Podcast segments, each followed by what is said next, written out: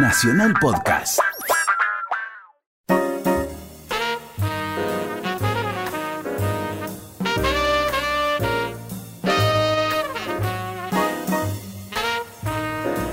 El Renegado con Gillespie. Nacional Rock. Amigos del Renegado, estamos con Lucio Balduini, un guitarrista misterioso, no de los más normales. Bienvenido, ¿cómo estás? Muchas gracias por la invitación, muy contento de estar acá. Che, mirá, yo... eh, vamos a tener tiempo de recorrer el disco eh, tuyo y, y tantas otras cosas de tu vida. Bueno, Pero vamos a comenzar desde, el principio. ¿Cómo empezás vos a tocar la viola? ¿Por quién? ¿Qué pasa en tu vida? yo soy de- del sur, de Río Negro, General Roca, ahí a 30 kilómetros de Neuquén. Y en mi casa había una guitarra criolla de mi papá, Sí, de que él tocó un poco, tocaba un poco folclore y así canciones cuando estaba en la universidad, él estudió en Córdoba. Y eh, quedó la guitarra en casa. Eh, yo más o menos te diría que entre los 6 y los 8 la empecé a sacar de la funda ahí, me subí a la cama de mis viejos y, y rasgaba así con mucha intensidad. No, Sí. tocaba, no tocaba los trastes, no sabía. al aire tocabas. Sí, todo al aire tocaba así. Así estuve un tiempo hasta que mi mamá decidió llevarme a clases de música. Primero me llevó al conservatorio. En el conservatorio me dijeron que era muy chico todavía para tocar la guitarra, entonces me propusieron hacer clases de, sí, de apreciación musical. Sí. Entonces eso fue a los 8. Hice dos años de apreciación musical esperando que me dejaran entrar a clases de guitarra y no me dejaban entrar a clases de guitarra. Claro, aparte imagino, el, el instrumento también era muy grande para vos. Por eso también. No sé si en esa época ya existían las guitarras más chiquitas. Supongo que sí. Pero viste cómo es a veces en el conservatorio, que a veces no hay tanta voluntad, pareciera. de- Conozco, ¿No? sí, es verdad, puede ser. A mí me da pena eso, porque imagínate que si yo hubiera empezado a los 10 años, no sé, a los 16 ya tendría el título. O sea, yo hubiera terminado, antes de terminar el secundario, ya hubiera tenido muchas nociones de, Sí, claro, Claro, claro. De hecho, yo me negué tanto que después nunca más estudié la técnica de mano derecha. Nunca más. eh, Yo toco púa y dedos. Es híbrido lo mío, no es solo dedos. Nunca toco solo dedos. No existe para mí eso. Claro, claro. Pero mirá qué loco. Y eso viene de ahí, ¿eh? Yo creo que. mm, un poco me, me, me, me- me da un poco de pena, pero bueno, también me dio impulso para, para buscármela de otra manera, ¿no? Entonces empecé a tomar clases de guitarra con un profesor allá. eh, un, es contrabajista también, Andrés Fur, un músico muy, muy grosso. Tocó con Rapoport, viste que Rapoport Sí, claro. se fue a vivir a- a- primero vivió en Neuquén muchos años y después se fue a Bariloche. Sí, yo le seguí el rastro bastante a Diego. Bueno, en esa época eh, él estaba muy activo allá eh, Sí. cuando llegó. Y tenía un trío con Andrés y con un baterista de allá también. Y bueno, terrible. Eh, entonces, nada, empecé a tomar clases con Andrés, que él ya daba clases de guitarra en esa época también. Y cuando me aceptaron en el conservatorio, yo ya estaba tomando clases, ya, ya estaba tocando mis temas en la guitarra un poco. Entonces, imagínate, las primeras clases éramos cinco, las clases duraban media hora. Y el ejercicio era hacer cuerdas al aire. Lo que yo hacía a los uf. ocho años, ¿entendés? Lo que Claro, yo hacía a los ocho años en mi casa. embole, ¿no? Por empezar tan abajo. Bueno, entonces eso me no, no aguanté, por más entusiasmo y todo, no aguanté. Otra cosa que también me impresionó mucho es que cuando fui a la... hacían como una audición donde estábamos, en un aula gigante, que éramos 30 guitarristas así alrededor y una silla en el medio. Y antes de tocar, Qué miedo. sí, sí, Qué, qué bullying. ¿Qué era? ¿Qué era? y te hacían tocar para ver dónde te ponían, supongo, no sé qué. Y me acuerdo que había un pibe que era zurdo y fue con su guitarra para zurdo y no lo dejaron. Dijeron, no, no, no. Para zurdos no.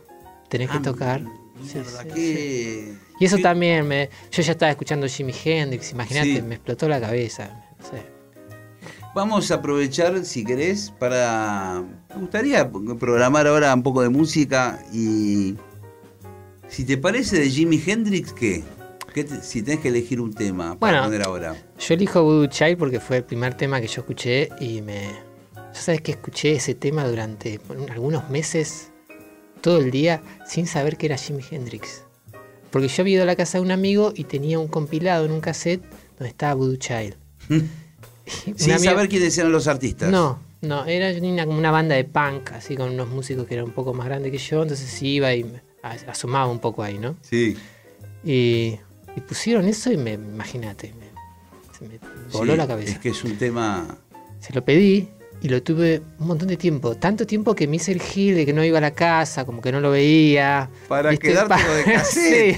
sí, sí. Hasta que un día viene un amigo a casa y me dice, ah, pero vos sos un gil. Es Jimi Hendrix. Entonces me regaló el, el- el disco que se llama, el que tiene el compilado eh, Experience, The Ultimate Sí, Experience. Sí, sí. Así que es como un tema que siempre me quedó ahí, en Voodoo Child. Vamos a escucharlo. Dale.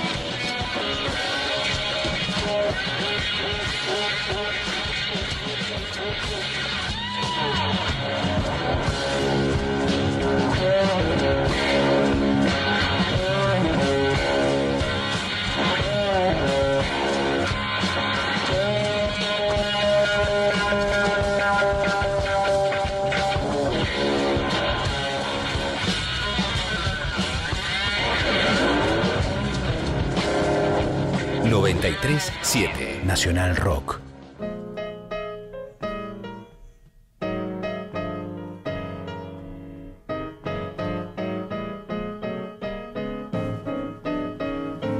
Amigos del Renegado, estamos con Lucio Balduini, gran guitarrista, acaba de sacar un disco, El Bosque Brillante.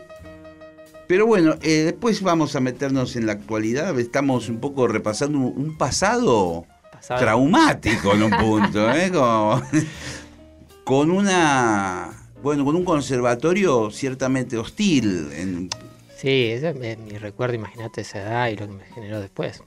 Supongo que. ¿Y qué pasó? Directamente abandonaste. el Sí, no aguanté mucho. Hice algunas clases y, y no aguanté. La ansiedad me, me ganó.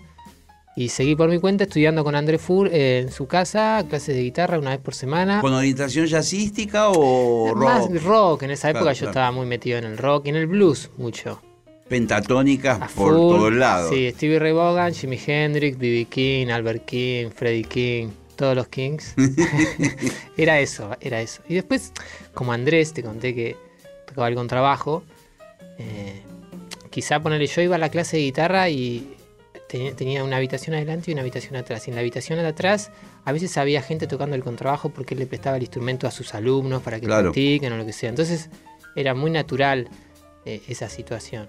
Que, eh, estar, que estar con músicos. Sí, que se escuche esa música, que se escuche jazz, que esté como me dice, dice el link ahí con el jazz. Él tenía un, un Roland Jazz Chorus, Sí. imagínate, enchufada a una, una Ibanez de caja alucinante, la George Benson. Entonces era para mí muy natural eso. Entonces rápidamente fui como entrándole a esa música. Él me iba pasando cosas. ¿Vos Por- seguías con la criolla todavía de tu viejo o ya te habías comprado ya tenía una eléctrica. Rápidamente mi viejo me compró una Sí. eléctrica, por suerte. Tipo un estrato, así. Me compré un estrato Epiphone, sí, Sí. que estaba buenísima.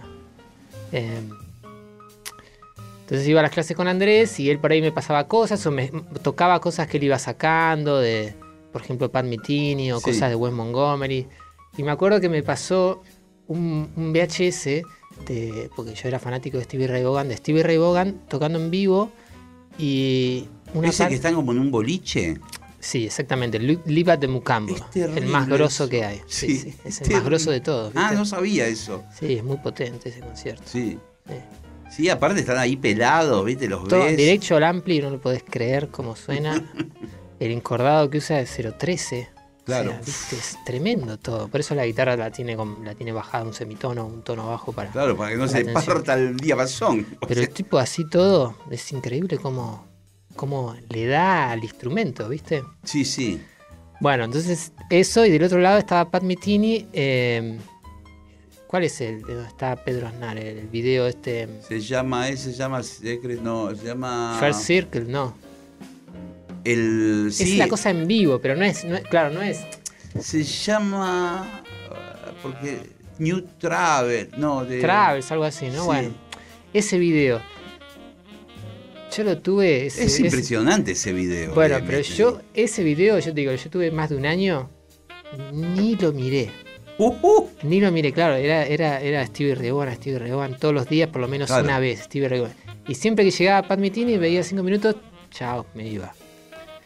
Y otra onda más completamente distinta. Por ¿no? eso, durante mucho tiempo fue así, hasta que de a poco eh, empecé a encontrar algunos discos. El primer disco que encontré fue eh, Bright Side Life. Sí. Y ahí sí, le entré con todo. Es como que ahí sí viré 180 grados, me olvidé del blues y de Stevie Ray Vaughan y me fui por ahí. Te fuiste al mundo de Pat que. Con esa sonoridad, ¿no? Justo ese disco es en trío con Jaco Pastorius. Jaco Pastorius y Bob Moses. Sí, Bob Moses. Y tienes un sonido así medio despojado, ¿no? También, con mucho.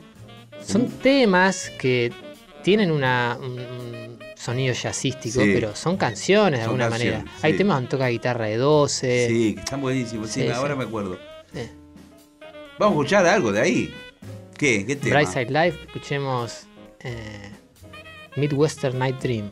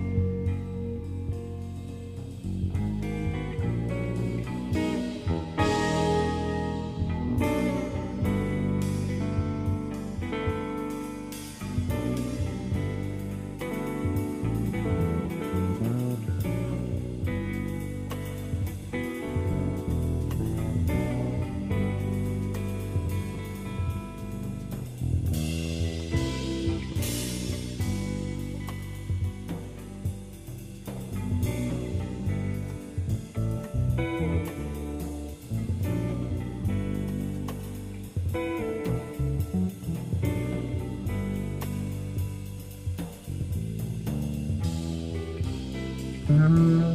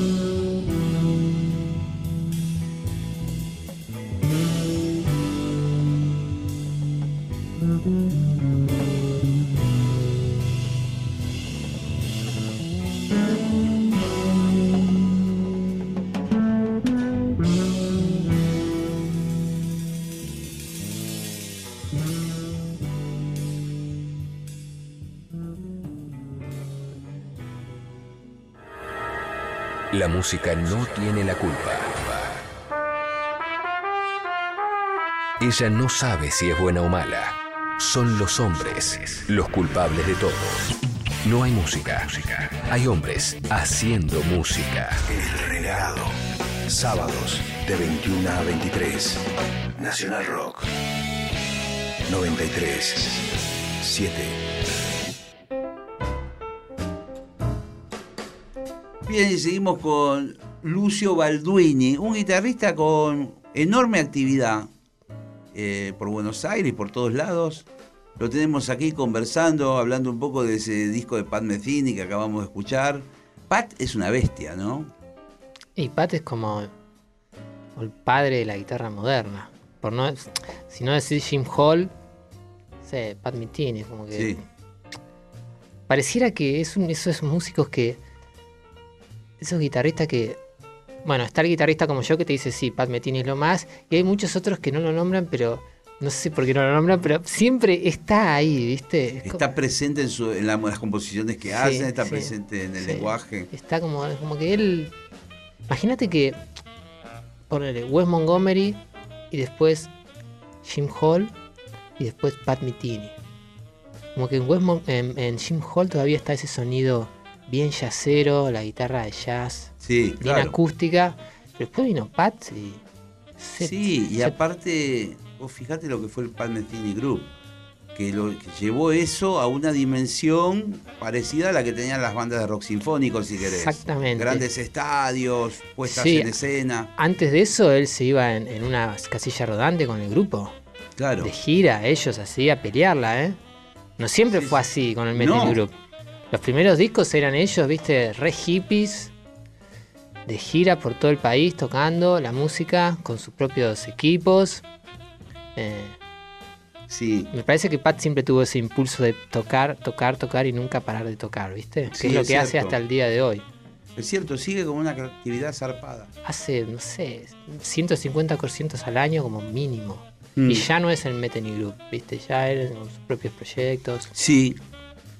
Pero aquel, aquel- aquella banda fue, para mí, ahí llevó esa música que a nosotros nos gustaba, esa especie de jazz fusión, la llevó a un nivel de popularidad descomunal.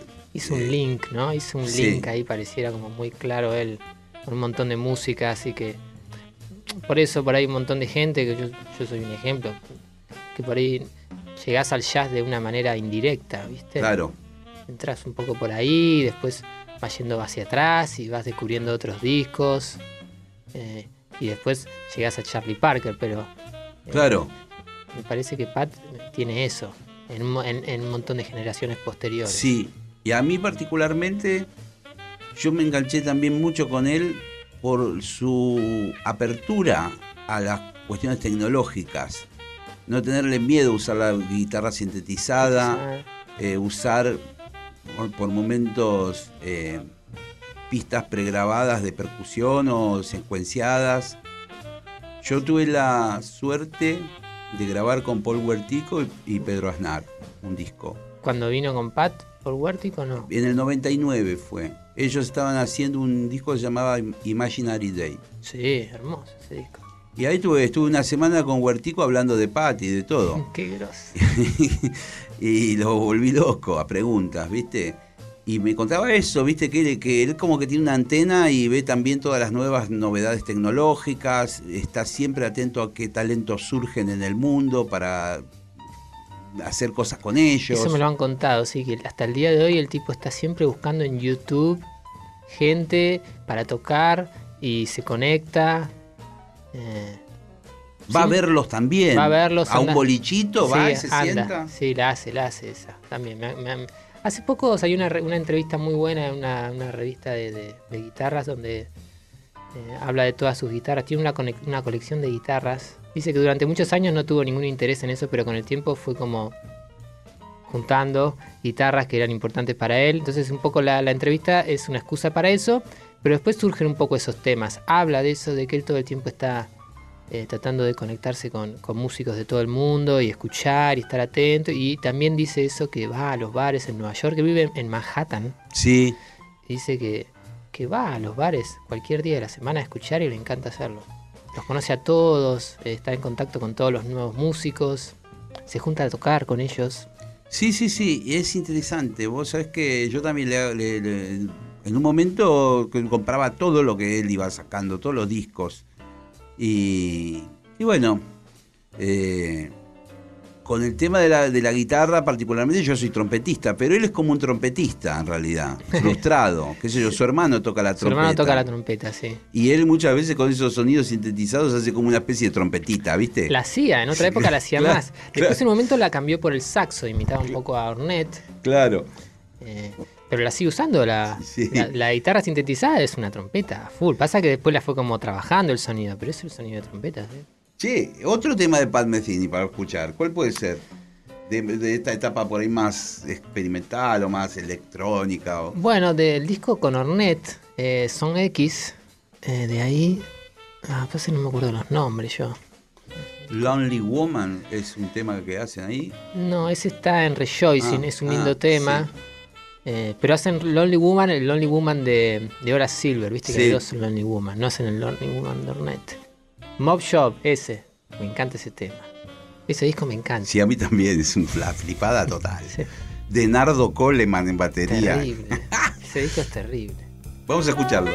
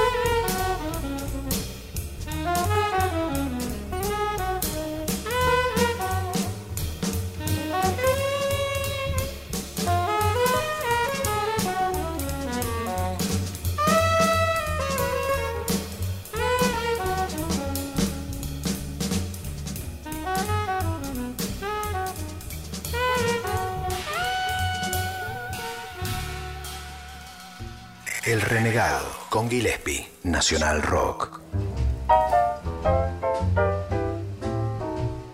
Bien amigos, y seguimos con eh, Lucio Balduini y ya acercándonos un poco a, a la actualidad, hablando de influencias, de esto, del otro. En algún momento vos te venís para Buenos Aires, de la Patagonia, Sí, me vine a los 17.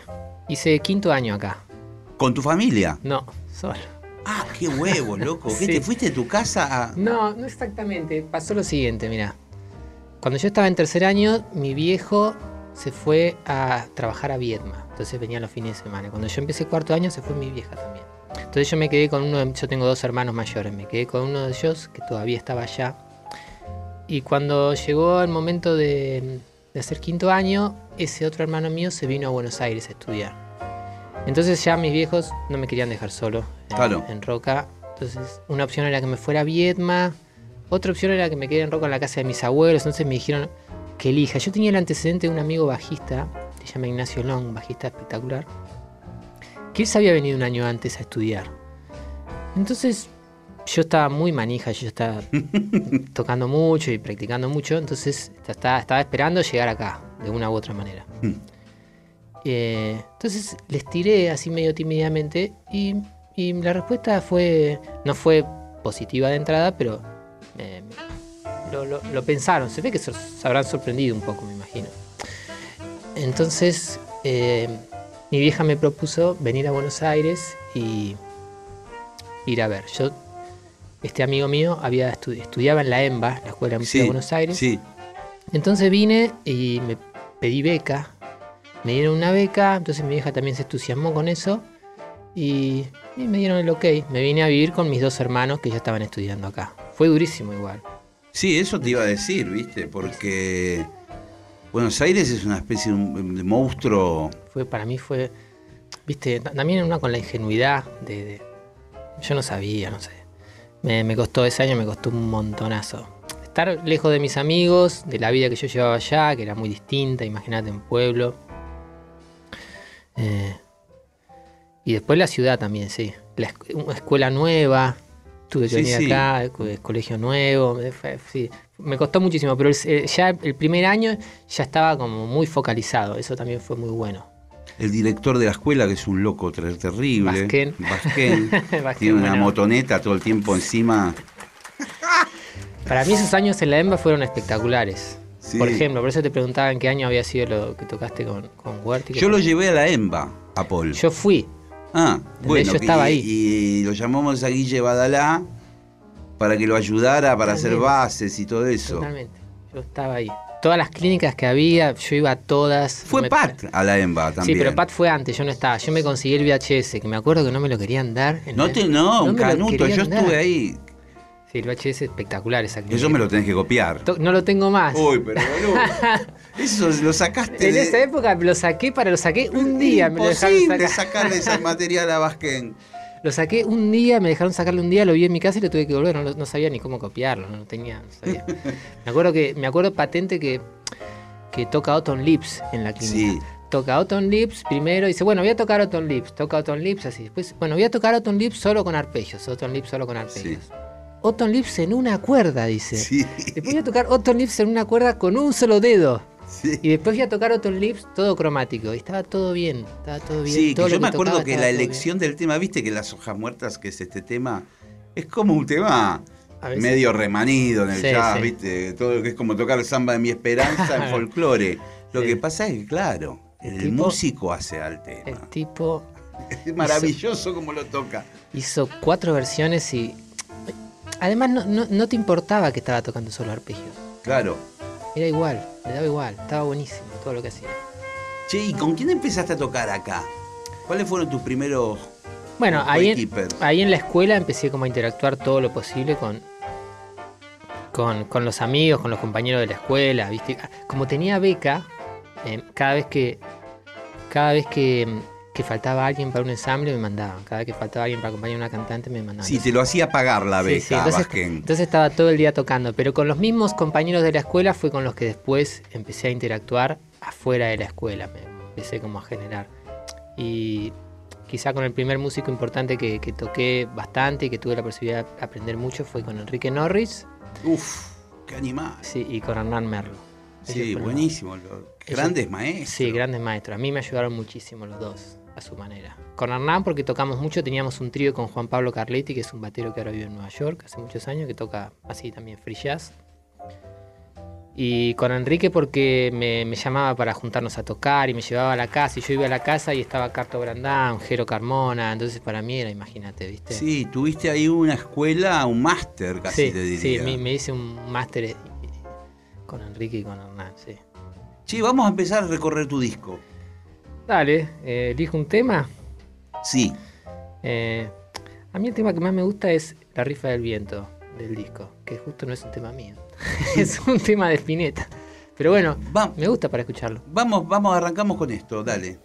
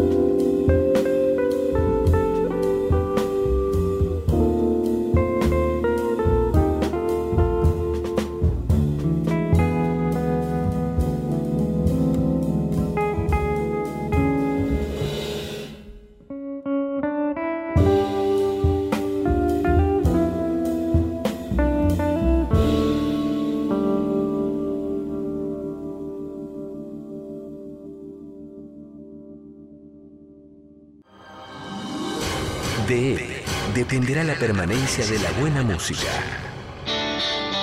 El renegado. Con Gillespie. Rock. Nacional Rock.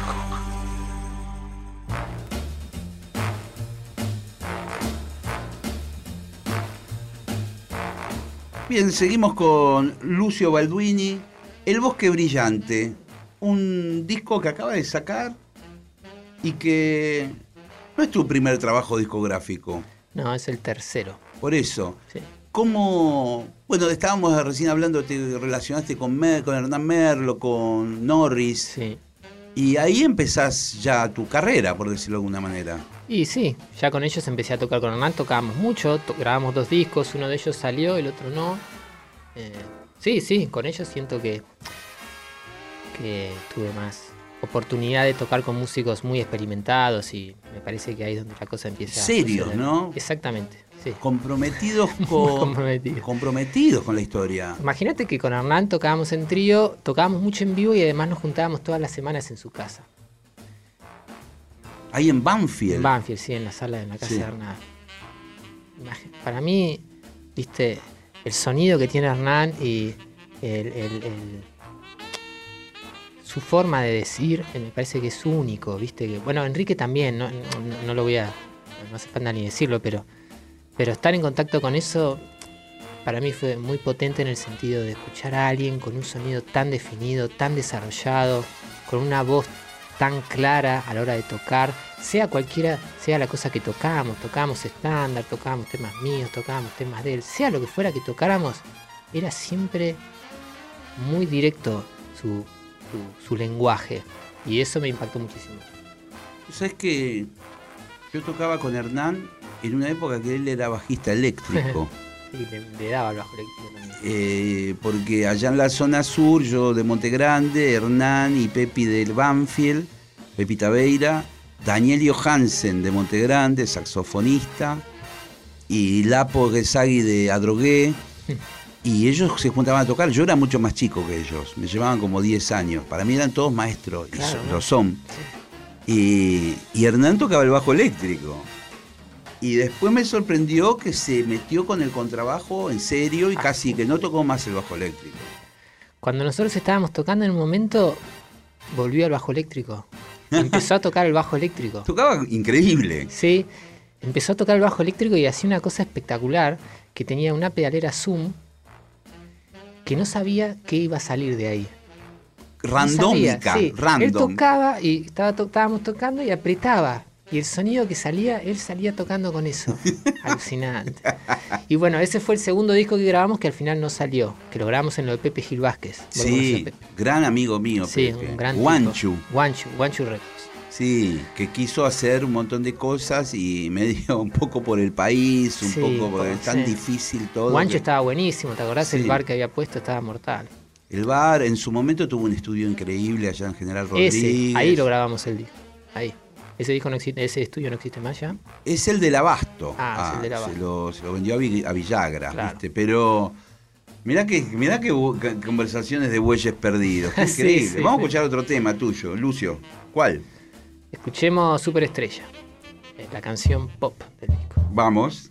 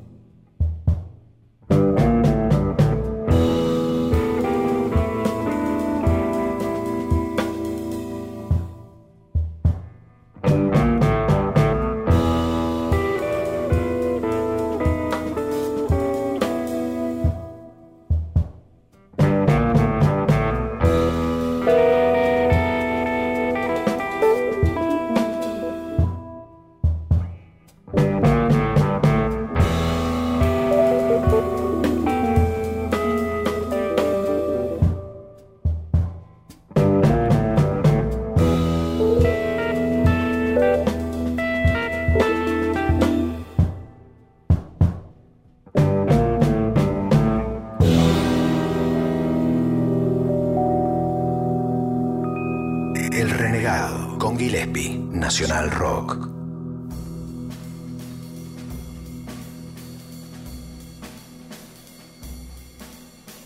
Bien amigos de Renegado, seguimos con Lucio Balduini, increíble eh, historia de, vida, de músico, ya hoy por hoy súper instalado en Buenos Aires y en, y en la escena musical de todo lo que va pasando. El Bosque Brillante se llama su disco.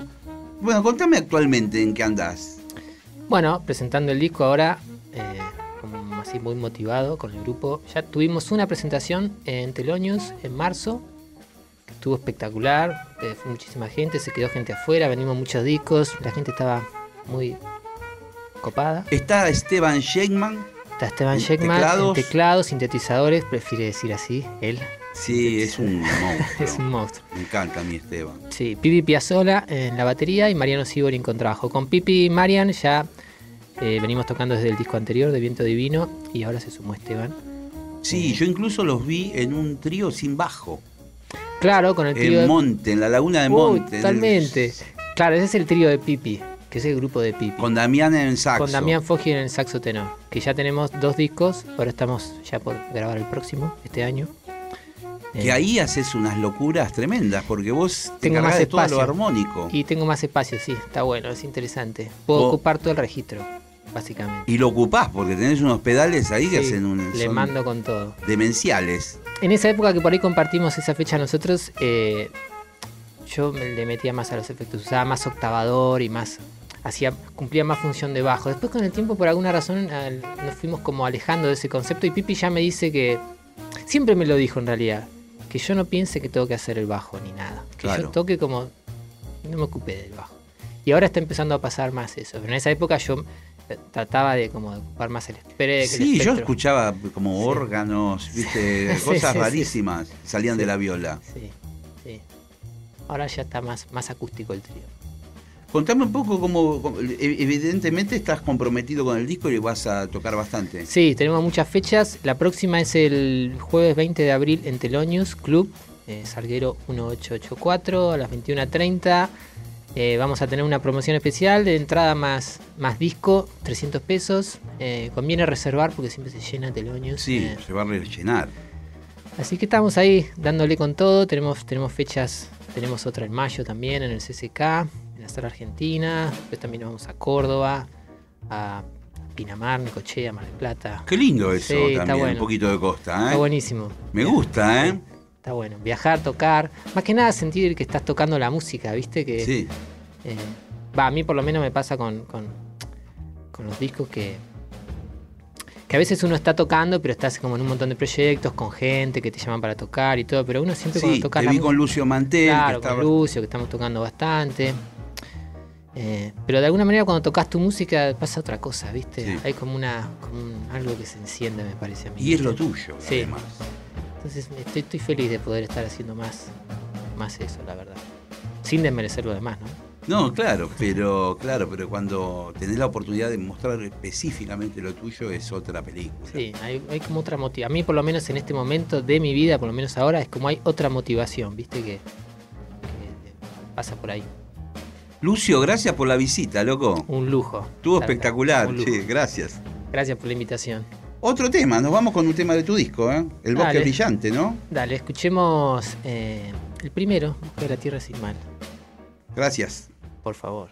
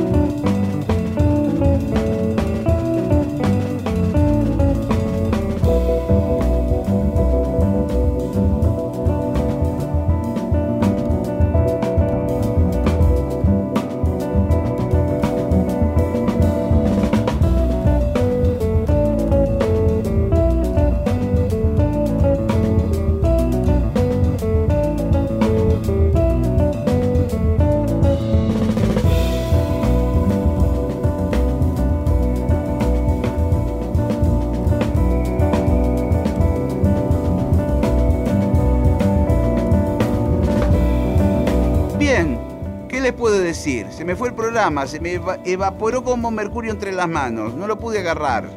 Dos horas que pasaron volando. Bueno, les digo que nos encontramos de aquí una semana. Mi nombre es Gillespie, les agradezco a ustedes la atención y estar ahí del otro lado y nos vemos pronto. Chau, chau.